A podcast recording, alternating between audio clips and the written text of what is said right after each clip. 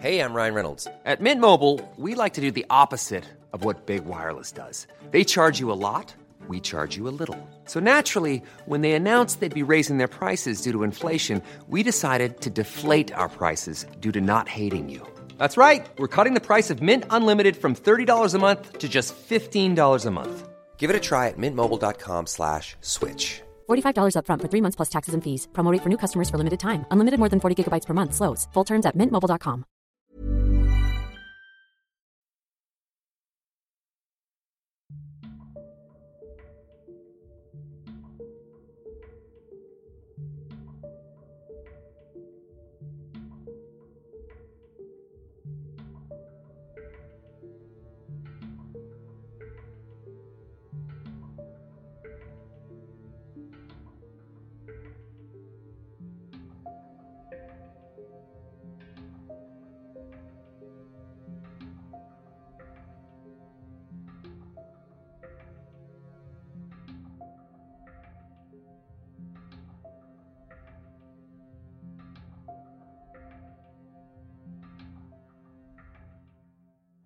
El 24 de noviembre de 1971, el día antes de Acción de Gracias, un hombre llamado Dan Cooper abordó el vuelo 305 de Northwest Airlines hacia Portland, Oregon, pagando con efectivo por un solo boleto de ida.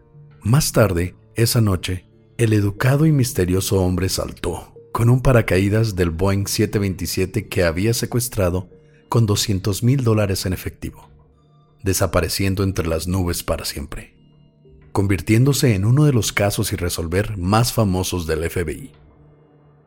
Esta es la historia de D.B. Cooper.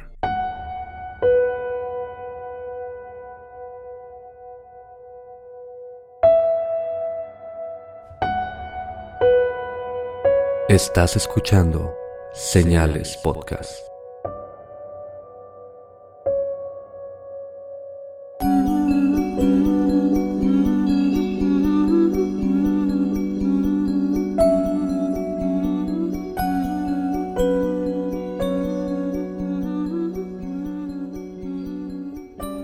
Buenas noches, gracias por acompañarnos en otro viernes misterioso de Señales Podcast. Les agradecemos a todos los que nos escuchan y nos siguen en nuestras redes sociales, tal como lo son YouTube, Facebook, Spotify e Instagram, y a todos aquellos que nos siguen día con día. Saludo como siempre también a Antonio de Relatos de Horror, ya saben, escúchenlo en YouTube y en Spotify, síganlo en Facebook. También a nuestros dos podcast hermanos Generación N, que acaba de sacar su tercer episodio, que de hecho es una colaboración con el otro podcast hermano que es Juegatela Podcast, en donde hablan principalmente de fútbol, pero también noticias del mundo deportivo. También para anunciarles que te vamos a tener una colaboración con estos dos canales hermanos. No les vamos a decir cuándo, así que esperen con quién vamos a salir primero, ya sea Generación N o hablar de deportes. Va a ser muy raro escucharme a mí hablando de deportes con Juegatela Podcast, pero pues saben que le vamos a meter ese tono misterioso y de humor que tanto nos gusta. O de crimen también.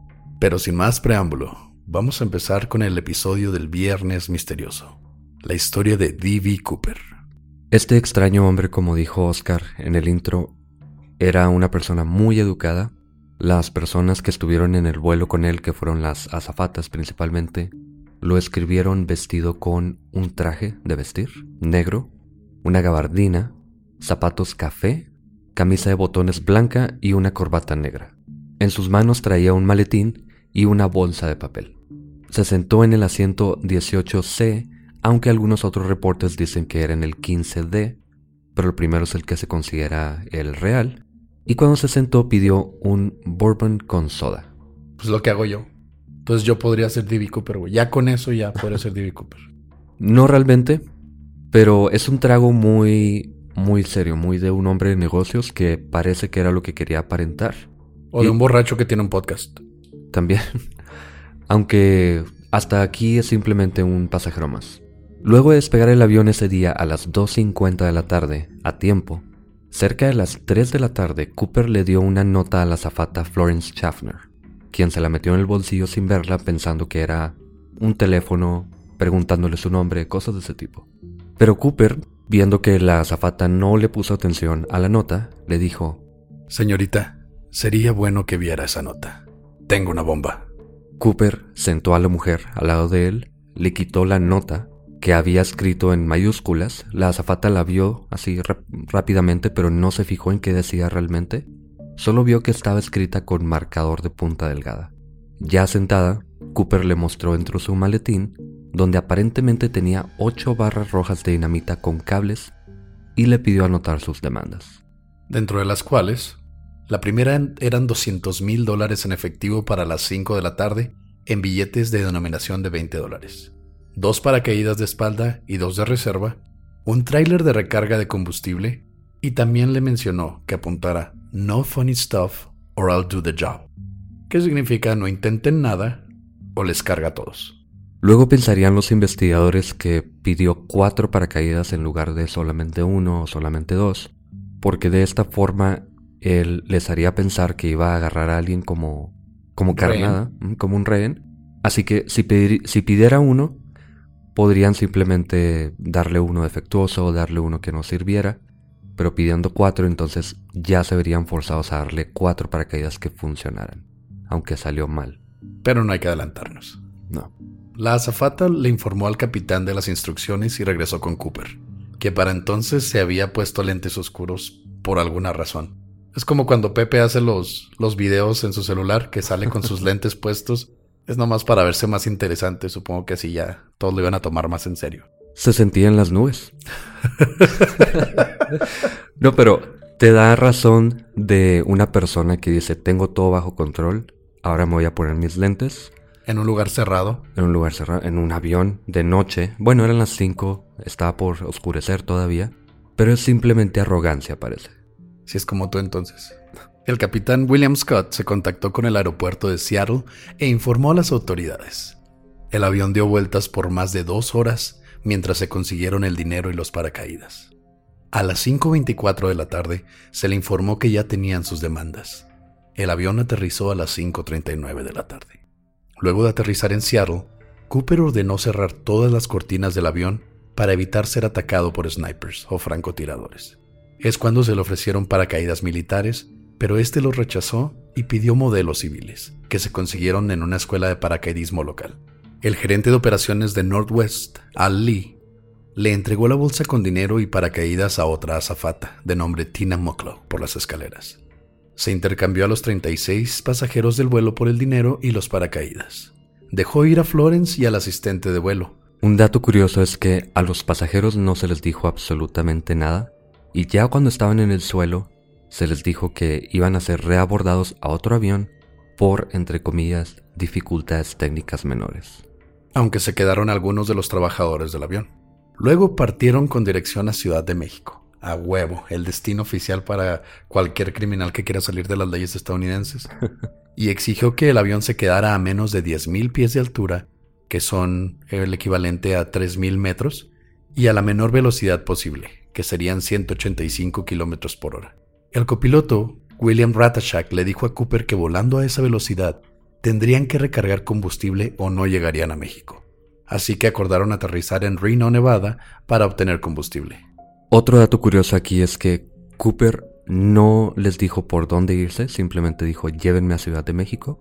El piloto después diría que él eligió por dónde se iba el avión Así que esto descarta totalmente la posibilidad de que él tuviera un plan de dónde aterrizar, que tuviera algún cómplice esperándolo en el suelo. Esta es una persona que está actuando completamente sola. O me imagino un cabrón haciendo una camioneta con unos, con unos binoculares viendo el avión y luego, no, ya de vuelta. y dándole, ¿no? Y luego se sube a la lancha, pasa por el río y luego, no, otra vez dio vuelta y luego se sube otra vez a la camionetita. ¿Dónde dejó la camioneta? Es que tenía varias camionetas en el ah, país. Bueno, el avión despegó cerca de las 7.40 de la tarde fue seguido por dos F-106, aunque fuera de vista, y Cooper le ordenó a todos los tripulantes a encerrarse en la cabina.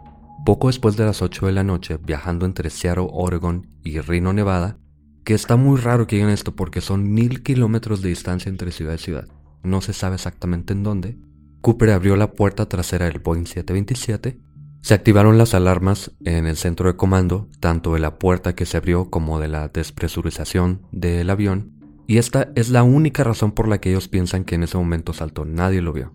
Saltó hacia la tormenta y jamás se supo de él otra vez. El crimen perfecto, ¿no? Más o menos, solo que, como ya mencioné, había una tormenta enorme, no había visibilidad, y piensan todos, los expertos al menos, que aunque él tuviera este paracaídas, y aunque él supiera de paracaidismo y lo que tú quieras, era muy difícil calcular la altura y probablemente, probablemente nada más, pudo haber muerto en la caída. Probablemente. Del avión solo se pudo recuperar la corbata de clip de Macy's que traía puesta, de la que el FBI pudo tomar una sola muestra de ADN. Dijo también la azafata que Cooper parecía conocer el área. Sabía que una base militar se encontraba a 20 minutos del aeropuerto y reconoció Tacoma desde el aire. Que se me hace muy raro, o sea, estás a cientos de, bueno, miles de pies de altura, ¿cómo puedes reconocer el pedazo de tierra? Supuestamente él pudo haber sido alguien adiestrado en, en paracaidismo o un piloto. Según la azafata restante, Tina, Cooper, siempre permaneciendo calmado y hasta respetuoso, ordenó otro bourbon con soda, pagó la cuenta, intentó darle el cambio como propina a Moklow y hasta ofreció pedir comida para los trabajadores. Qué agradable sujeto. Yo creo que nada más quería aparentar tener todo bajo control, pero se avienta al parecer a la nada absolutamente. Y aparte, a mí se me hace que se puso los lentes para ocultar el nerviosismo, ¿no? Los ojos así llorando o rojos del toque que se metió antes de poder asaltar un avión. Sí, quién sabe. No sé si se aventó con los lentes todavía, que no creo. Se habría visto bien chingón, ¿no? O sea, James Bond. Aunque nadie lo vio. Los aviones que iban detrás no lo vieron. La tripulación estaba en la cabina. Nadie sabe cuándo saltó realmente. La investigación por el FBI fue llamada NORJAC, que son las siglas de Northwest Hijacking o secuestro de Northwest, que es la aerolínea. Uno de los principales sospechosos inicialmente fue un hombre llamado D.B. Cooper, de Oregon, quien tenía antecedentes criminales y aunque fue descartado rápidamente, un reportero, y aquí es donde difieren las fuentes, uno dice que era Claude Javin, otra que era Joe Fraser, como sea, un reportero publicó la nota confundiendo el nombre del primer sospechoso con el nombre del pasajero y esta es la razón por la que el público lo recuerda como D.B. y no como Dan Cooper. Inicialmente el FBI trató de ponerle cargos por piratería, pero este cargo tenía un límite de 5 años nada más. Llegando a los 5 años decidieron cambiarlo a extorsión porque la extorsión no tiene limitación de estatutos. Eso significa que, aunque haya pasado en los 70 si ahorita te lo topas, todavía lo puedes condenar por el mismo crimen debido a que no hay límite en este estatuto. O sea, esta conden bueno, este cargo se queda hasta, hasta que se cumple tu condena. Ambas azafatas, que fueron las personas que pasaron más tiempo con él, describieron a Cooper con detalle, siendo interrogadas en ciudades diferentes. Dicen que medía entre 1,78 y 1,80 de estatura, pesaría entre 77 y 82 kilos, estaba en sus 40, era una persona mayor, y tenía ojos cafés y de piel apiñonada. Durante los primeros cinco años se consideraron a más de 800 sospechosos con estas descripciones, aunque al final quedaron solamente 24 sin poder descartar. En noviembre del siguiente año, 1972, dos hombres fueron arrestados por cargos de extorsión por el FBI.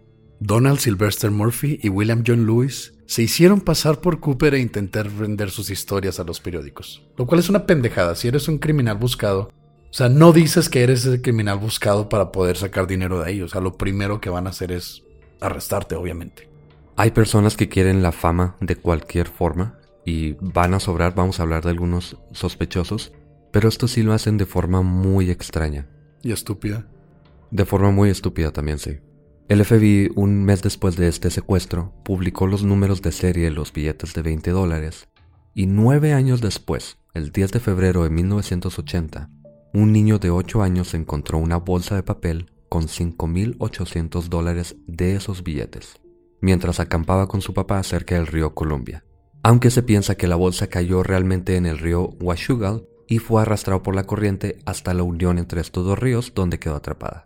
Estos billetes, por cierto, estaban muy gastados por el agua, por corrosión de todo tipo. Entonces parece que esta bolsa cayó originalmente ahí y, no se movió de ese lugar. Y ahora vamos a hablar de los principales sospechosos. Si se meten, aunque sea Wikipedia, salen mínimo 10. Hay muchos, muchos sospechosos. Pero vamos a hablar de los que parecen más importantes o más posibles. El primer sospechoso de nombre Richard Floyd McCoy, cinco meses después, el 5 de abril del 72, fue arrestado por secuestrar un avión bajo el alias James Johnson en Denver, Colorado. Aunque parece haber sido una copia de Cooper, porque fue un Boeing 727 o 727, pidió cuatro paracaídas y 500 mil dólares en efectivo. Permaneció calmado durante todo el evento, pasó una nota sobre su bomba, que resultó ser una granada falsa, y ambas notas decían no funny stuff, lo mismo que había hecho Cooper en su atraco original. Otra coincidencia es que durante ambos secuestros, la Universidad Brigham Young se encontraba de vacaciones. Según una historia no oficial, los familiares de McCoy reconocieron un objeto que Cooper dejó en el avión, aunque no se sabe qué haya sido. Por ahí se dice, aunque son rumores y nada más rumores, que McCoy era estudiante de esta universidad y que él había dejado una medalla una medalla o algún tipo de botón o algo así que tenía las iniciales de él y las dejó en el primer avión, en donde estaría Cooper. Está sin confirmar esto. Sería muy, muy obvio que habría sido él, así que se me hace poco probable por esta razón, porque no se le arrestó, sería demasiado simple. Luego del secuestro, McCoy fue identificado por sus huellas dactilares y arrestado dos días después mientras se encontraba activo en la Guardia Nacional buscando al sospechoso en helicóptero. Él estaba participando en la búsqueda por él mismo. Estaba a cargo de un helicóptero, trabajando para el ejército, y el muy cabrón andaba por ahí buscándose, buscando al sospechoso de este, de este secuestro de este avión, y resulta que era él. Pero ahí no acaba lo interesante de este caso se encontró después una bolsa con 499.970 dólares en su casa. Se gastó 30 dólares nada más. Pues le estaban dando raid en el helicóptero, le estaba pagando toda la Guardia Nacional, o sea, no tienes que gastar nada. Uh que ya cuando caes, ¿no? De, no sé, 30 mil pies de altura, pues tienes que pedir un taxi, comprarte una coca, algo así para el susto. Unos burritos. Unos burritos gringos. Fue encontrado culpable con sentencia de 45 años. Pero esto no es todo. Dos años después, se escapó de prisión junto con algunos convictos usando un camión de basura para derribar la entrada principal. O sea, estos güeyes en los 70 no tenían límites, ¿verdad? Eran descarados de madre. No, y además él con una barra de jabón hizo una pistola falsa y con eso le quitó las llaves a los guardias y luego ya agarraron este camión. Diablos.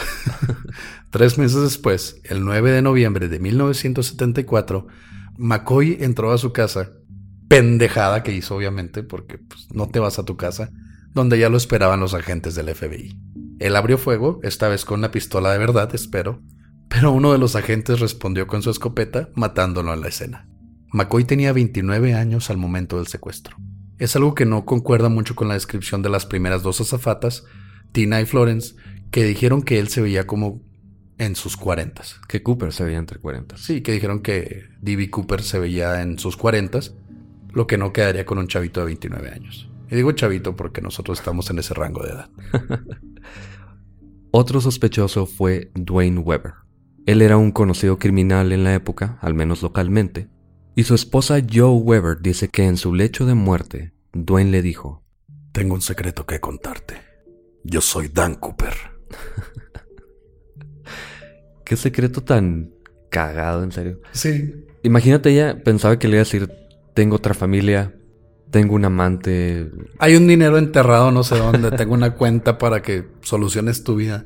Me imagino que después de que se lo dijo ella casi como que, ah, ok. Muy bien. Pues órale, ¿no? Qué, qué intenso. Aunque si fuera Dan Cooper sí tendría realmente un tesoro, pero obviamente no tenía nada. Luego de su muerte, la viuda dijo recordar algunas pistas que ahora eran muy obvias durante su matrimonio. Según ella, Dwayne tenía pesadillas durante las que murmuraba dejar huellas en un avión o estar preocupado por dejar huellas en un avión.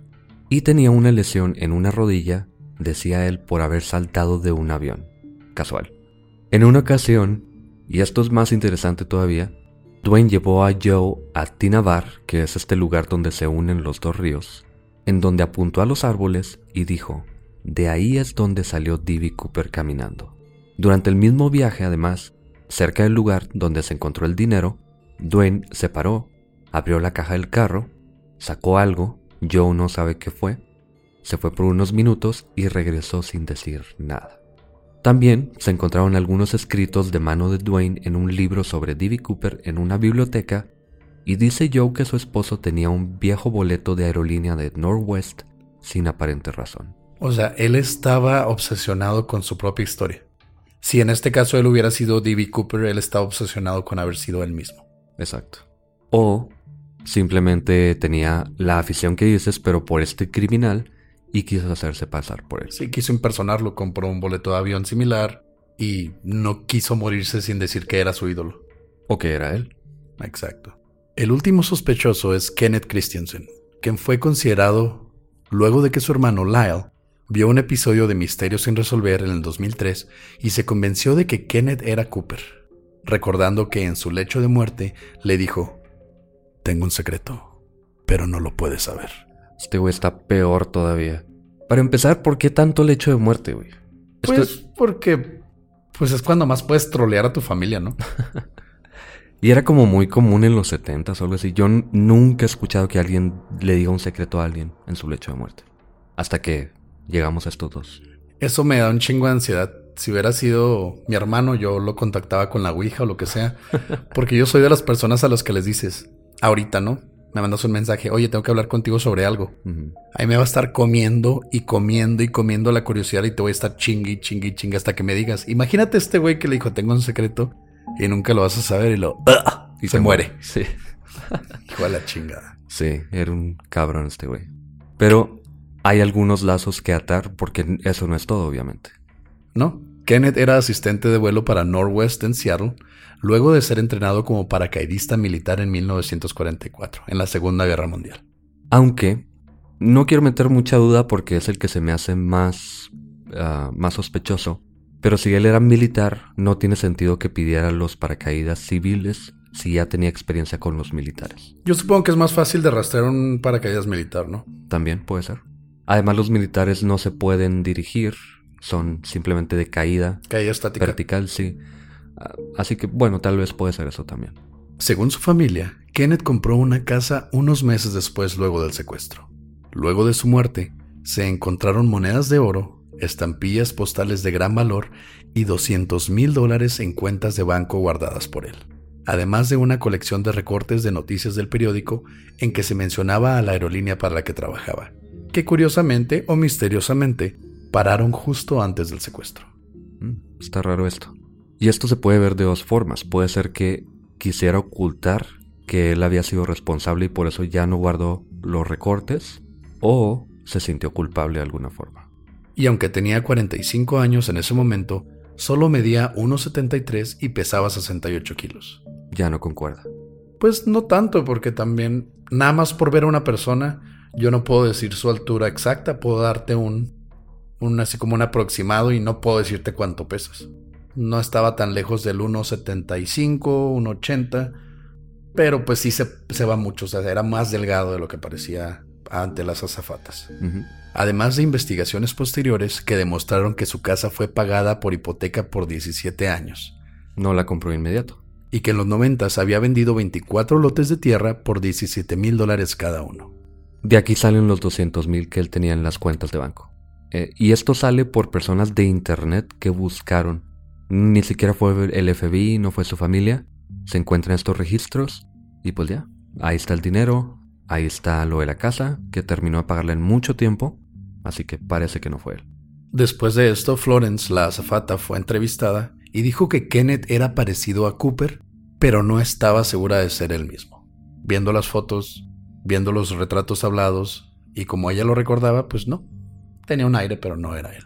Aunque hay una cosa que se descubre ya en el 2007. Algunos otros investigadores se ponen a investigar esta corbata que se dejó en el avión y se dan cuenta de que tiene un elemento que era muy raro en ese tiempo, en los 70s, y es el elemento serio. Este elemento era utilizado en maquinaria muy nueva.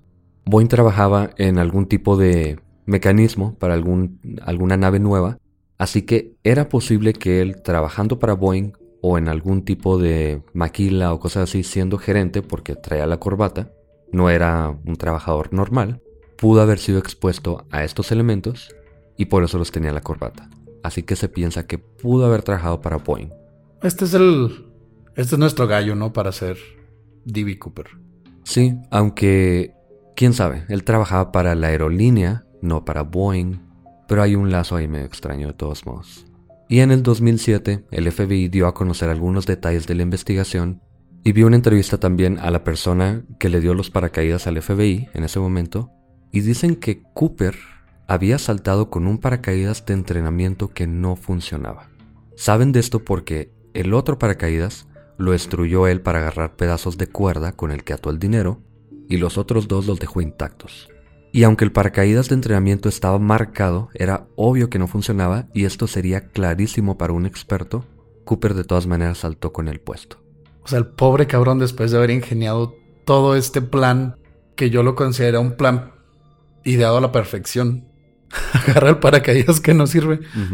Y saltó e, en una tormenta, andaba medio pedo a lo mejor también, con lentes oscuros, no veía ni madre, y simplemente yo pienso que simplemente cayó y murió.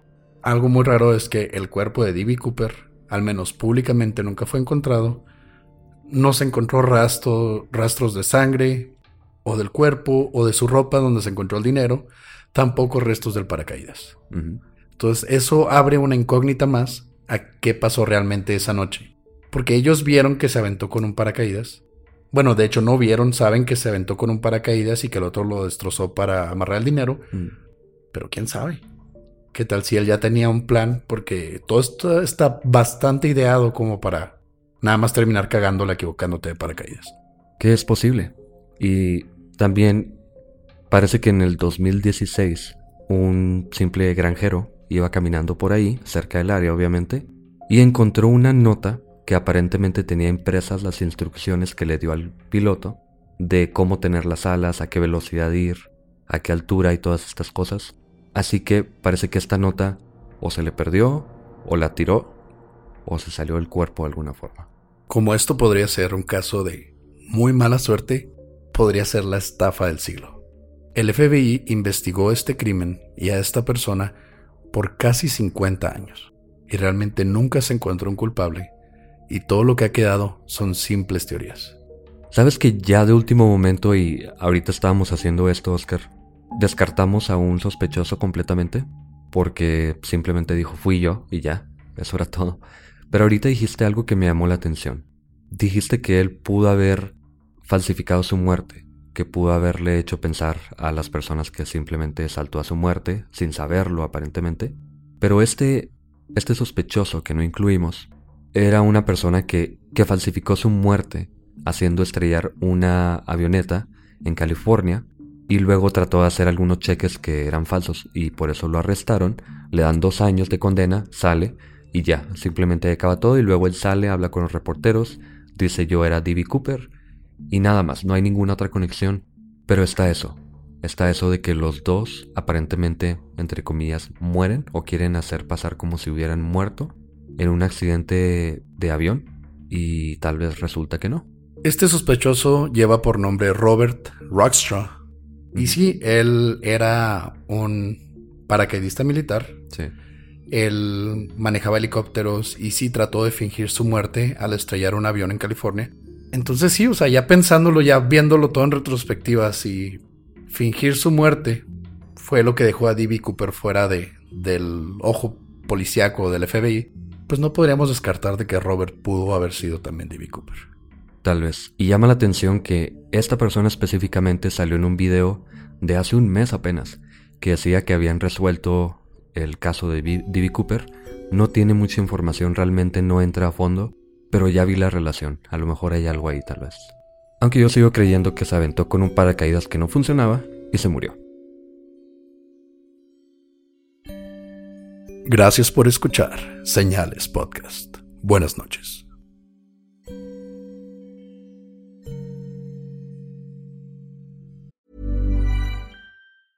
Cool fact a crocodile can't stick out its tongue. Also, you can get health insurance for a month or just under a year in some states. United Healthcare short term insurance plans, underwritten by Golden Rule Insurance Company, offer flexible, budget friendly coverage for you. Learn more at uh1.com.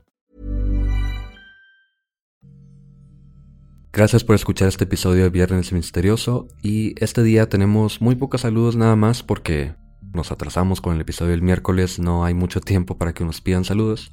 Pero en Instagram un saludo enorme a Patricia de parte de su hermana, Laura Billingslea. ¿Cómo? Billingslea. Billingslea, de Panamá. A Berenice con V, de Tabasco. y a todas las personas que nos están etiquetando, publicando en señalados en Facebook, que nos están mencionando en Instagram, en todos lados, con esto del Spotify Wrapped.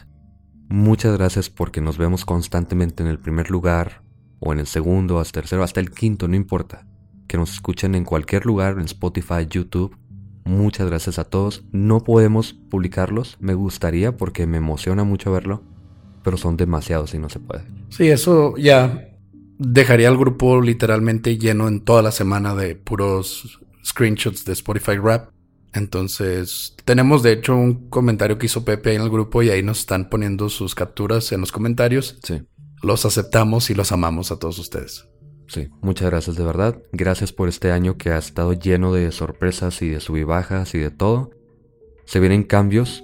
Lo bueno es que ya tenemos los derechos para seguir utilizando el intro, que muchas personas no sabían lo utilizamos sin permiso. Ilegalmente. Ilegalmente. ya tenemos permiso de parte de los dueños.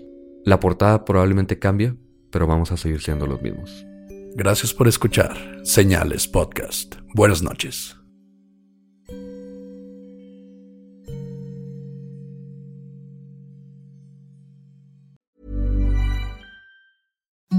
Imagine the softest sheets you've ever felt. Now imagine them getting even softer over time. That's what you'll feel with Bowl and Branch's organic cotton sheets. In a recent customer survey, 96% replied that Bowl and Branch sheets get softer with every wash. Start getting your best night's sleep in these sheets that get softer and softer for years to come. Try their sheets with a 30-night guarantee. Plus, get 15% off your first order at bowlandbranch.com. Code Exclusions apply. See site for details.